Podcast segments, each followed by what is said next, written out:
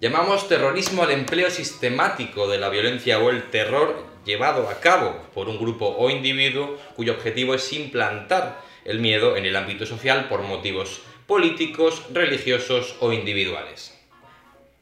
Uno de los tantos efectos adversos que ha tenido la globalización contemporánea ha sido que la lucha y la prevención contra el terrorismo requiere a día de hoy de una precisión milimétrica para poder hacer frente a todos los focos del terrorismo.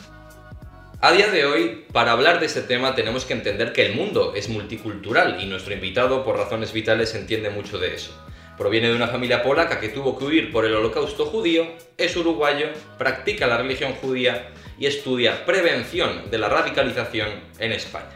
En el programa de hoy hablamos a los Omarda de terrorismo con Brian Blacher.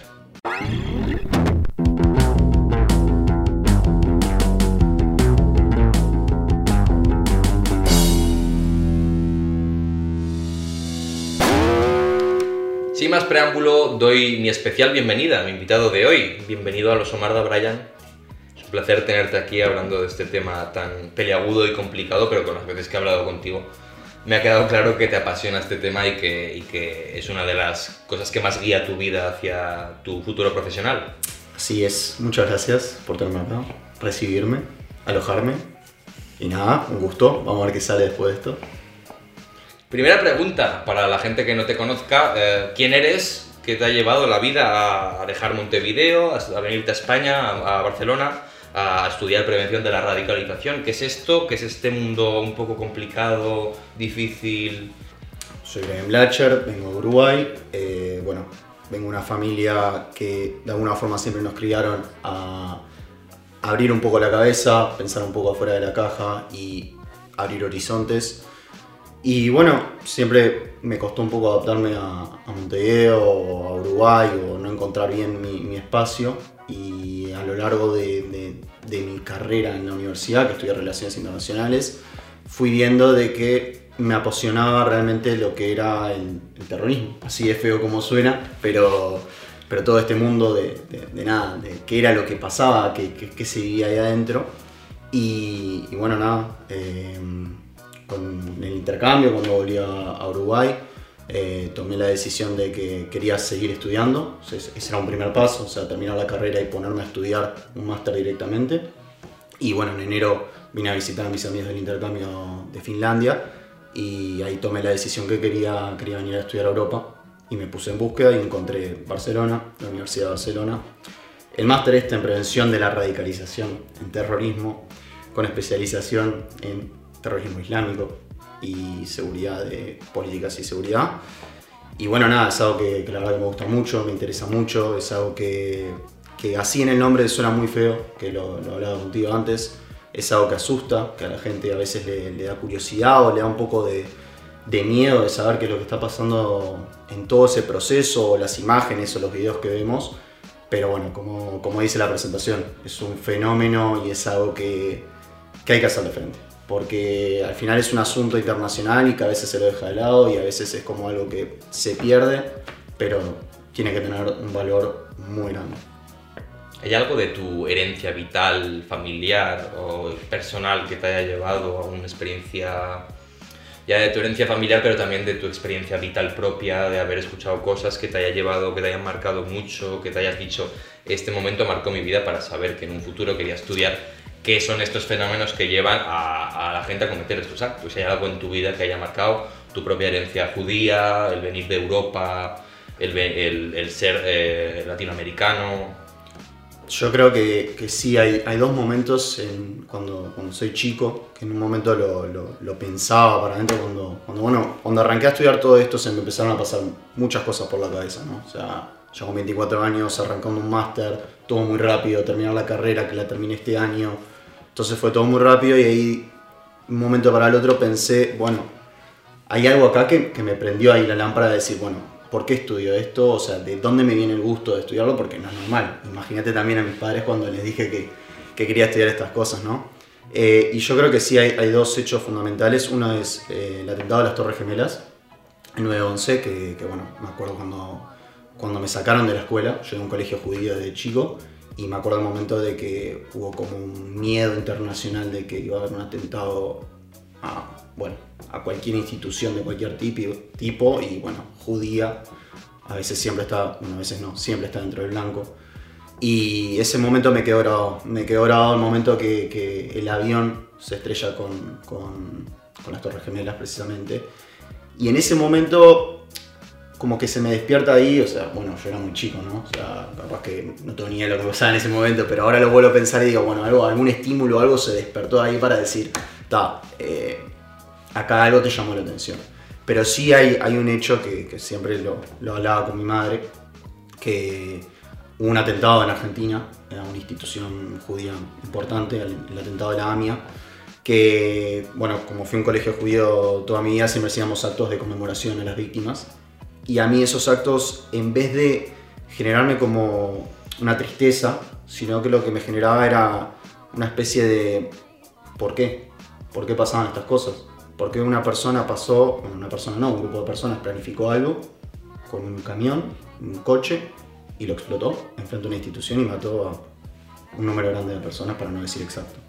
Entonces esos momentos a mí como que me generaron cierta intriga, cierto querer saber qué es este proceso, qué, qué, qué es esto, qué lleva a, que vos, yo o cualquier otra persona, que bueno, lo vamos a ir hablando, realmente tome la iniciativa de querer ir y hacer un atentado. De cualquier tipo, de cualquier forma y en cualquier momento. Esa es la ventaja del terrorismo, que se puede presentar en cualquier momento. Pero yo creo que sí, que son esos momentos y... A ver, el pasado judío siempre es parte de mis raíces. Yo me defino como judío, o sea, orgulloso y sin ningún problema, y es parte de mi cultura, de mi raíz, mi familia y es algo que me enorgullece, pero al final es, es eso, son los valores que nos forman y nos orientan a tomar estas decisiones, de decir, bueno, voy a terminar la carrera me voy a estudiar un máster y seguir haciendo lo que realmente me, realmente me gusta, obviamente con el apoyo de mis padres, que si no, no estaría acá. Claro, claro. Ya que decías esto de, de que a ti lo que te interesaba de los atentados era el porqué y no la tristeza, esa nostalgia, esos el ver lo malo de todo eso, sino el, el ver por qué una persona eh, puede llegar a hacer eso. Y precisamente quería preguntarte el cómo se lleva a nivel personal ese proceso de radicalización, ¿no? eso que estudias tú en tu máster, de, cómo un terrorista se convierte en un monstruo, y eh, cómo puede llegar a atentar eh, contra la sociedad por motivos que son políticos, religiosos, individuales, racistas, los que sean. ¿Cómo puede una persona llegar a, eso, tú que, sabes del tema? A lo que tienen el proceso de radicalización es que es algo, al final somos seres humanos los que hacemos estas cosas y no podemos categorizar y hacer una única definición de todo el proceso. Es algo vago que se dice también en todo esto del máster y la academia, ¿no? Es decir, vamos a hacer solo un proceso de radicalización y así identificar cómo cada persona a través de un solo proceso. No, cada persona es diferente, cada persona es un mundo, pero sí es verdad que hay como ciertas etapas que un individuo muestra y las refleja en estos procesos de radicalización antes de llevar el acto terrorista, el acto violento. El primer momento es lo que se llama la apertura cognitiva, que es cuando una persona se presta a escuchar nuevas ideas, abre como su espacio de, de, pensamiento y empezar a escuchar cosas que o en un momento nunca había escuchado en su vida, o cosas que en algún momento de su vida puntual se le pasaron, pero nunca frenó para escucharlo, para realmente decir, bueno, esto me interesa. A veces esa apertura cognitiva viene acompañada de algunos momentos fundamentales o algunos episodios que a la persona le pudo haber pasado. Algo por decirlo típico, pero del lado negativo, ¿no? La pérdida de un familiar directo a veces puede marcar mucho a la persona y ese momento de frustración o de negatividad, tristeza y se juntan toda una bolsa de emociones, como, como le decimos, genera esa apertura, esa idea de, bueno, estoy mal y se me pasó una idea nueva, y esa idea nueva me presenta a mí cosas interesantes que me estimulan el pensar de diferentes maneras o cambiar mis prácticas. En todo ese pequeño proceso de apertura cognitiva, la persona ahí está empezando recién el proceso de radicalización. No está en un momento de vamos a matar a la gente o vamos a hacer un atentado. No, solo está adquiriendo nuevas ideas. Mismo la apertura cognitiva la hacemos todos nosotros. O sea, yo al venir a España acá y empezar a entender más sobre la cultura, la historia, tradiciones, prácticas, etc. Es una apertura cognitiva, yo estoy aprendiendo más. Después de esa apertura cognitiva viene lo que es sí, el salto hacia una radicalización violenta, ya un cambio violento que es una línea muy fina de esa apertura que salta para el otro lado, que es cuando cambia el discurso. Ahí cuando ya cambia el discurso y la forma en que la persona está adquiriendo esa idea, donde ya ese discurso que aprendió tiene ciertos tintes violentos, donde se justifica, por ejemplo, el uso de la violencia, ya estamos entrando en un campo que para mí, o sea, personalmente, sí ya es algo que se tiene que prender un poquito de la antena y decir, ojo, porque acá se puede poner fea la cosa. En ese proceso en cuando la persona ya está pensando con una visión diferente, pero en esa visión diferente está pensando que matar está bien, por su ideología, por su causa, por su religión o su forma de pensar, ya es peligroso. Pero es una línea muy fina, es algo que es muy difícil de identificar. Porque uno de los errores más grandes que puede pensar la gente, o alguien que no estudia sobre esto, no tiene ni idea, es que el terrorista se presenta con vestido de negro y con una bomba y un chaleco. No. Puede ser cualquier persona y puede ser cualquier persona que esté dentro de nuestro círculo y le haya pasado algo o algún cambio y hacer ese salto a la radicalización. Como te decía, cuando se pasa ese proceso de la justificación de la violencia, el proceso podría terminar en el acto violento, en el llevar a cabo un acto terrorista, que es ahí en donde termina todo este proceso de radicalización. Ahora bien, puede pasar el problema de que la persona ejecuta el acto, pero no, le, no, lo, no, lo, no lo resuelve, no explota la bomba o no mata a nadie, se escapa, no muere, etc. Sigue la persona radicalizada, la persona cómo se integra de vuelta, a dónde va, qué pasa. Ahí ya entra otro campo, que bueno, no es lo que me especifico directamente, pero básicamente eso es como un proceso muy acotado y para explicarlo brevemente, porque es como te digo, a mí me presentan en el máster, este es el proceso de radicalización, pero hay diferentes variables, y yo con lo que voy leyendo, lo que voy aprendiendo es que me voy dando cuenta que, bueno, el proceso se puede dividir en estas diferentes etapas. O sea que radicalización realmente es lo que le llamáis en, el, mundo de, la prevención al, terrorista ya formado o simplemente el que ha pasado la línea de, de, persona que solamente sobre el papel o en teoría tiene unas ideas radicales, pero el momento en el que es potencialmente terrorista o radicalizado es en el momento en el que se le puede llamar. Es que si nos basamos en el concepto de terrorismo, que es el uso de la violencia para llevar a cabo eh, un mensaje dentro de la sociedad, los líderes políticos, efectivamente se tiene que llevar a cabo un acto, un acto violento, algo que repercute sobre la sociedad y que lo más importante es que genere un miedo, un miedo generalizado. Ese miedo de querer no pasar más por las ramblas en Barcelona, por ejemplo porque tenemos miedo de que pase un atentado de vuelta. Porque ahí es donde el terrorista está haciendo su máximo objetivo, impregnar el miedo para dejar un mensaje y que la estructura política o el sistema político cambie en medida o en orientación a ellos. Lo que pasa antes es un proceso de radicalización, que puede triunfar o no puede triunfar, porque puede fallar, porque puede pasar que la persona se desoriente, la persona se dé cuenta que diga, esto no es para mí, y frene todo el proceso. Claro. Me has comentado alguna vez que, que, es importante romper los estereotipos del perfil del terrorista, ¿no? que solemos ver esas personas que son terroristas como mentalmente eh, inestables, trastornadas, eh, mentalmente débiles, y, cuán importante es el, análisis del perfil psicológico de las personas que cometen atentados o que están radicalizadas. ¿no?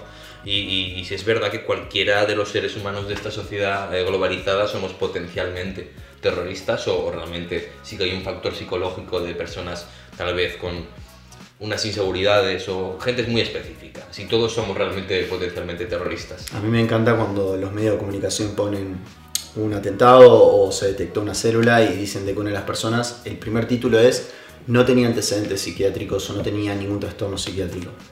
Error.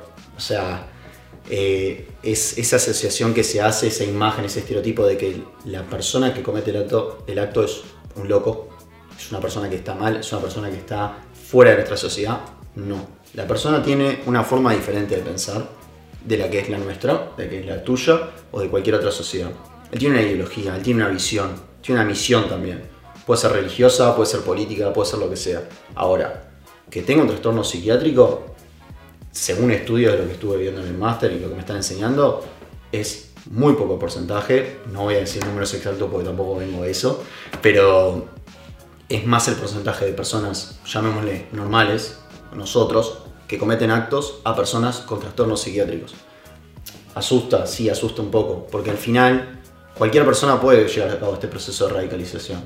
Porque es lo que te digo, es el día de mañana estar abiertos a nuevas ideas y que después esas ideas hagan como un cambio de decir no estoy abierto a más cosas, que se llama el cierre cognitivo, que es la cara puesta de la apertura, esa idea de no quiero abrirme más y me cierro lo mío. Entonces, a ver, es eso. eh, se trata de, que, de no pensar de que una persona que va a aparecer en el acto va a estar mal de la cabeza. No, no es que va a estar loco gritando por todos lados y tirando bombas y disparando. No. Es una persona que seguramente haya pasado por capaz la misma educación que nosotros o a veces sí hay entornos más favorables, entornos de radicalización mucho más fuertes que otros, eh, lugares en donde los ambientes son o más pesados, o el ambiente familiar, o la pérdida familiar, etcétera, y muchas otras cosas, influencias que suman, pero error de decir la persona está loca, no, lamentablemente podemos ser nosotros, puede ser vos, puedo ser yo, pero no, no lo voy a hacer yo porque si estoy estudiando esto no, no tendría mucho sentido. Eh, sí que es que me parece muy curioso también cómo los medios de comunicación tratan de entender al perfil del terrorista como, o el acto terrorista como aquí tiene que haber alguien que esté loco. Y te quería poner el ejemplo de cuando sucedió Bataclan, los ataques terroristas de Bataclan, que eh, sucedió en, la- en- en- en- un concierto de Eagles of Death Metal, grupo de rock americano. Y los medios de comunicación tratando de buscar eh, un culpable a todo este ataque terrorista llevado a cabo por, por el Estado Islámico o que, o que serían grupos solitarios, no recuerdo muy bien, tú sabrás más de esto, eh, achacó que el, que el grupo de Eagles of Death Metal, que era un grupo de rock, eran el metal satánico eh, inglés o algo así. Como no tenemos ni idea, pero alguien tiene que ser la culpa de esto. O sea, tiene que haber un loco dentro de esta historia. Y es algo que, que es como jodido. Dices, no, ha sido eh, un ataque terrorista donde la gente iba a ver un concierto de rock y no tiene por qué haber ningún loco. En Columbine creo que también se echó la culpa a Marilyn Manson Sí. y, a, y a The Prodigy y a Metallica de ser grupos que escuchaban los que llevaron a cabo eh, la matanza de Columbine. Es una necesidad de buscar culpables ante el hecho de que haya habido gente que haya llevado a cabo un proceso de radicalización. Yo, yo creo que, que siempre, al final los medios de comunicación lo, lo que hacen es informar a la sociedad, está perfecto, lo respeto, mi hermana estudia comunicación, así que está bien eso, Eh, pero es, es cómo manejar el mensaje y cómo difundirlo. Hay que tener mucho cuidado y siempre lo que se hace, como vos decís, es eso de pasó el acto, bueno, hay que ya hay como esa, ese interés de saber quién fue, quién es, quién está detrás. Y la realidad es que hay todo un proceso de trabajo ahí atrás, que obviamente es toda la parte de inteligencia y el cuerpo policial, que actúa para entender y empezar a mechar los cables y sumar todo este mapa de puntos y decir, bueno, eh, a ver, que no vamos a echar la culpa, una culpa vaga, por decir, era un grupo metal satánico. O sea, al final, sí hay un mensaje en el acto, pero tiene un trabajo por detrás. Y hay que tener un poco de cuidado con eso. Porque los atentados de Bataclan, bueno, lo que tiene también es que fue un atentado que llegó el ISIS a cabo a través de una célula en Francia. Y así es feo como suene, y va a sonar muy feo en el canal, pero bueno, eh, en mi opinión fue uno de los atentados fuera de, lo que es la zona de conflicto del ISIS en ese momento, 2015-2016, espectacular, porque la organización del atentado fue impresionante y se llevó a cabo en toda la región de París, en diferentes puntos, y fue espectacular. Entonces, no siempre hay que buscar eso de, de decir, bueno, ritual satánico lo, asociamos con esto, no. Y sí, tenía un mensaje también, tenía algo ahí atrás, eh, atentaba a París por un punto en específico, atentar contra Occidente y todo el mensaje eh, anti, bueno, su ideología radical que había. Se habla a veces de bandas terroristas y diferencia con lobos solitarios, ¿no? Que es el grupo lucha armada con una banda, ¿no? Y el que es individuo o grupos pequeños, no sé exactamente cómo este, quería preguntar también sobre esto. Lo complicado del terrorismo que veo que es complicado es la, que es- el ser humano es impredecible. Y es algo con, ahí está precisamente el trabajo de lo que estás estudiando, de que lo complicado es que no es todo una lucha eh, conjunta y muy eh, vertical en la que supamos entrar de forma concreta a saber quién es cada uno, sino muchas veces los grupos terroristas actúan de forma de, de guerrilla, de decirlo, por decirlo de alguna forma. Eh, ¿Qué papel ejercen las influencias externas y el contexto personal en el, en el terrorista o en, el- en la persona que comete un acto terrorista eh, pues a la hora de cometer estos, estos atentados? Bien, en el proceso de radicalización, cuando empieza esta apertura cognitiva, al final lo que estamos teniendo nosotros son influencias externas. Son ideas, son imágenes, son visiones. Ahora el tema se complica un poco más cuando entra una persona o un grupo a influir en la persona.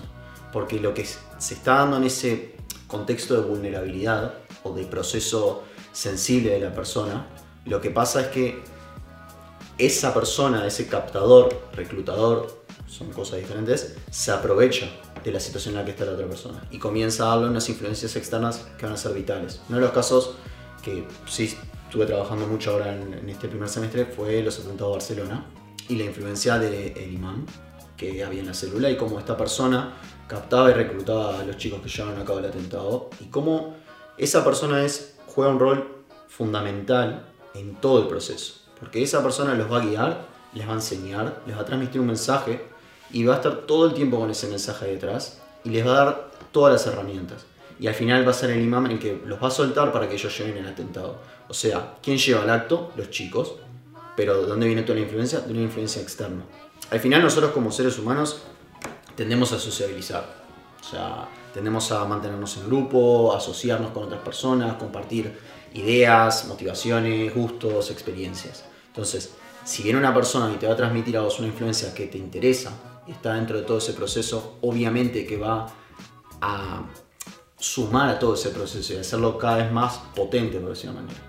Obviamente es muy grande, como te digo, todo ese proceso con una persona al lado. No tiene por qué ser directa o indirecta. Ahora con los medios de comunicación y las redes sociales, toda esta influencia puede ser a distancia o puede ser cara a cara, que cambia mucho eso. Y en todo esto del mundo del terrorismo, que claro, ha crecido a raíz de, la globalización, de las redes sociales, de la, de la, capacidad de que haya influencias externas que no igual ni sepas que existen porque pueden pertenecer a una red, ¿qué importancia ha tenido en todo este mundo del terrorismo el papel del 11S, del 11 de septiembre, los atentados en, Estados Unidos en el 11 de septiembre de 2001, qué importancia ha tenido a la hora de entender la prevención de la radicalización y la lucha contra el terrorismo. Cuando pasa el 11S se empieza a entender de que lo que pasaba en Afganistán podía llegar a todo el mundo. El daño que hace Al Qaeda en Estados Unidos es un mensaje no solo para Estados Unidos, que bajo la doctrina de Al Qaeda era el principal enemigo, sino que ya se estaba trasladando todo este terrorismo de tinte yihadista, por llamarlo así, a todo el mundo. Es decir, que el enemigo no está solo en América, sino que está en todo Occidente. A partir de ese momento se empieza a tratar ya el fenómeno con otra magnitud, y decir, bueno, no está solo en la región de conflicto, no está solo en Afganistán, donde está Al Qaeda, no está solo en Medio Oriente, sino que puede aparecer en cualquier otro momento, en cualquier otro lugar. Se entiende de que a partir de cuando sale Al Qaeda al mundo y empieza a esparcirse, empieza todo el fenómeno, el fenómeno de la yihad global, esta idea de diferentes organizaciones terroristas islámicas, radicales, en diferentes partes del mundo, llegan a Europa también, llegan a Estados Unidos también, y bueno, en algunos casos en Sudamérica, que bueno, no está muy claro el tema. Pero el 11S, tanto para mí como te contaba, como experiencia que me marca, es una experiencia que marca todo el mundo de la seguridad, del terrorismo, de la prevención, y de decir, bueno, esto ya no está allá, está en cualquier otra parte y hay que abrir los ojos y hay que prestarle más atención. Qué bueno. Después van a venir otros tipos de atentados de más o menos magnitud que van cambiando un poco este, esta línea del terrorismo y la radicalización.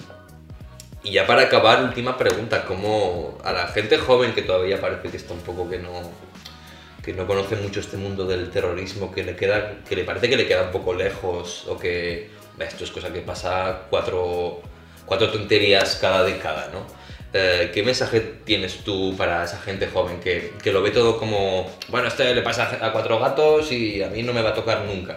Porque claro, el, terrorismo ha jodido muchas familias, en España lo sabemos bien, millones de familias y cada año destroza millones de familias y lo peor es que también puede tocar que un cercano tuyo acabe metido también en este fango. ¿Qué mensaje tienes para, para los jóvenes que no están muy concienciados con, con este, con este problema que nos afecta un poco a todos. Yo creo que te cambio la pregunta para la gente que se siente más lejos todavía, o sea, gente que viene de Uruguay, ¿no? O sea, que yo vengo de un país que el pasado terrorista es de tinte de lo que yo estudio, así terrorismo islámico poco y nada, pero es eso, es un fenómeno que pasa, es un fenómeno que pasa en cualquier parte del mundo, a cualquier momento, con cualquier persona.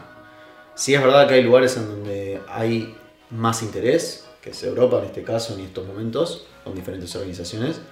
pero que no se tiene que perder el ojo, no se tiene que perder la mira de estos fenómenos y también un poco de pensar el hecho de decir, el mundo cambia, el mundo va conociendo nuevas estrategias, nuevas formas de, llevar a cabo estos actos y al final, esto como te decía, el proceso de radicalización puede haber uno que puede ser como la teoría, pero esto va a ir evolucionando, va a ir cambiando. Porque ¿cuál es el problema más grande del terrorismo y de este fenómeno? Es que evoluciona y cambia con el tiempo y cambia muy rápido y se adapta. Y se adapta a cualquier medida.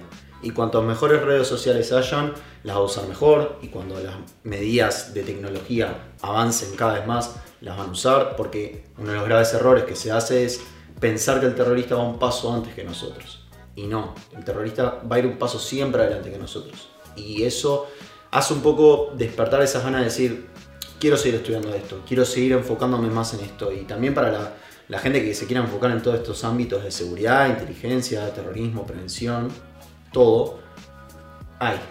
Lamentablemente hay para trabajar y, es feo. O sea, yo cuando lo hablo así con, contigo, mis amigos, mis familiares, al final lo que estoy estudiando yo es porque una persona nos está llevando un chaleco bomba y se va a explotar en la Sagrada Familia. Así mal dicho. Pero alguien lo tiene que hacer y hay un grupo de personas que se tienen que enfocar en esto, como hay economistas, contadores, cualquier otro tipo de, corriente. Pero bueno, que nada, que aprovechen, que, estudien lo que quieran estudiar también, así como hice yo. Y nada, muchas gracias por tenerme acá. Muchas gracias a ti, Brian. Ha sido un placer que hayas podido venir a, a Los Omarda y hablar un poco de este, de este tema que te, que te interesa tanto y que de hecho pues probablemente sea igual tal vez un futuro laboral tuyo fructífero. Y despedirme también de vosotros, a los que estáis detrás de todo esto, y deciros que ya sé que no es un tema fácil el tema del terrorismo para hablar en estos tiempos que corren, pero es importante conocer todo lo que rodea nuestro mundo. Espero que os haya interesado mucho la conversación y que volveremos más adelante con nuevos testimonios y nuevas historias que contar. Os mando un saludo, Somarda, a todos y a todas y nos vemos en el próximo programa.